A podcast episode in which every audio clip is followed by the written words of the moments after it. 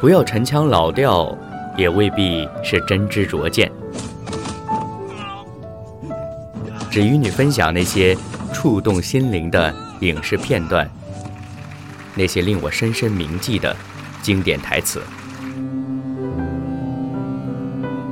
这里是李诺为你带来的心情手记，影像记忆。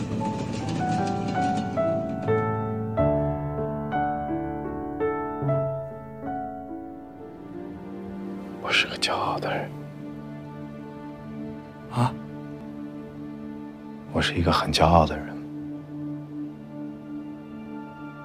自从桥塌了之后，我这辈子没什么值得骄傲的，只有你，我的儿子。觉得我的教育还是不错的，太可笑了。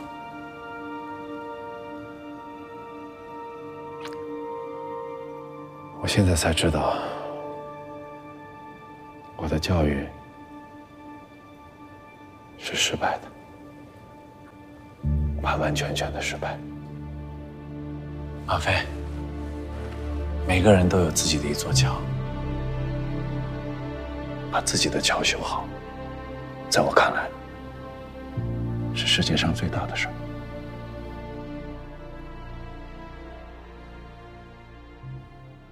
刚刚这段对话呢，是父与子的对话中，父亲的一番肺腑之言。这是来自电影《银河补习班》接近结尾的一个场景。父亲的语气中透着苍老、无奈和失望。面对已经成为航天候选人的儿子，他竟然说自己的教育是彻底失败的。而失望的原因呢？简单来说，就是父亲年轻时受了冤屈，名声受损，所以一辈子都想找机会讨回公道。而正当这件事有点起色的时候，父亲欣喜地跟儿子分享时，自己曾经细心栽培的儿子，却为了自己参与航天员选拔的事不能受到负面新闻影响的原因，劝着父亲放弃一生的努力。无奈之下。父亲说出了刚刚的话。当然，想要更清楚明白这些话的含义，需要对整部电影的剧情都有所了解。这部电影的名字叫做《银河补习班》。记得起初听到这个名字的时候，我还误以为是个科幻片。后来越多了解才知道，原来这是一部有关父亲、有关梦想、有关教育的电影。如果说找一个主题的话，我觉得还是教育吧。特别是对于国内应试教育的环境来说，这部电影算是点中了一些要害。比如电影中有一个场景是高考结束后，一众学生漫天抛下试卷书本。剧中的主角父亲看到之后呢，发表了一番自己的见解，大意是说，学习难道不应该是一个人一生的习惯吗？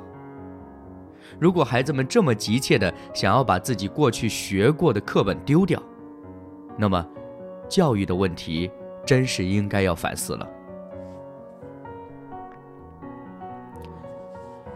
原本李诺在看这部电影的时候，我想探究的是什么是真正的教育，或者说什么是成功的教育。直到我看到刚刚听到的。那个片段场景，我才发现，原来这部电影讲的并不是成功，并不是什么特立独行、另辟蹊径的新鲜教育方式，而是在告诉我们，要怎么对待人生。面对应试教育的高压，很多的孩子和家长可以说都深受其害。过高的压力让我们失去了学习的本能和动力。其实整部电影中有许多经典的台词让我深有同感，而且也特别精彩。但是最让我有触动的，恰恰就是今天一开始分享的这个片段。在我看来，这是一个很关键的转折点。如果不是这一点，我怕又会陷入到成功学的漩涡里。在当今的社会里，成功是一个特别特别大的主题，也是特别吸引人关注的。无论是经商的、做官的、搞科研的、弄技术的，包括学生在内，都在思考什么才是成功，怎么样才能成功。如果说这部电影前面的两个小时时间，通过层层的铺陈，建设了电影的利益，提醒了教育的重点在于孩子本身，而不在于其他，特别是成绩的话，那么刚刚我们听到这个片段，父亲的一番话，一段无奈的表述，直接让电影升华到了另一个高度。那就是在告诉我们。人生的意义，并非是一切其他所谓的成就就能够给予的。真正的价值要从内心建立。就像他说的：“每个人人生都有自己的桥要修，修好自己的桥，比什么都重要。”我的理解是，桥就好像我们人生的原则，可以是尊严，可以是敬畏之心。也可以是信仰。如果为了所谓的成就、表面的成就，把自己的桥都放弃了，那么整个的人生就真的失败了。当你飞翔，我在仰望，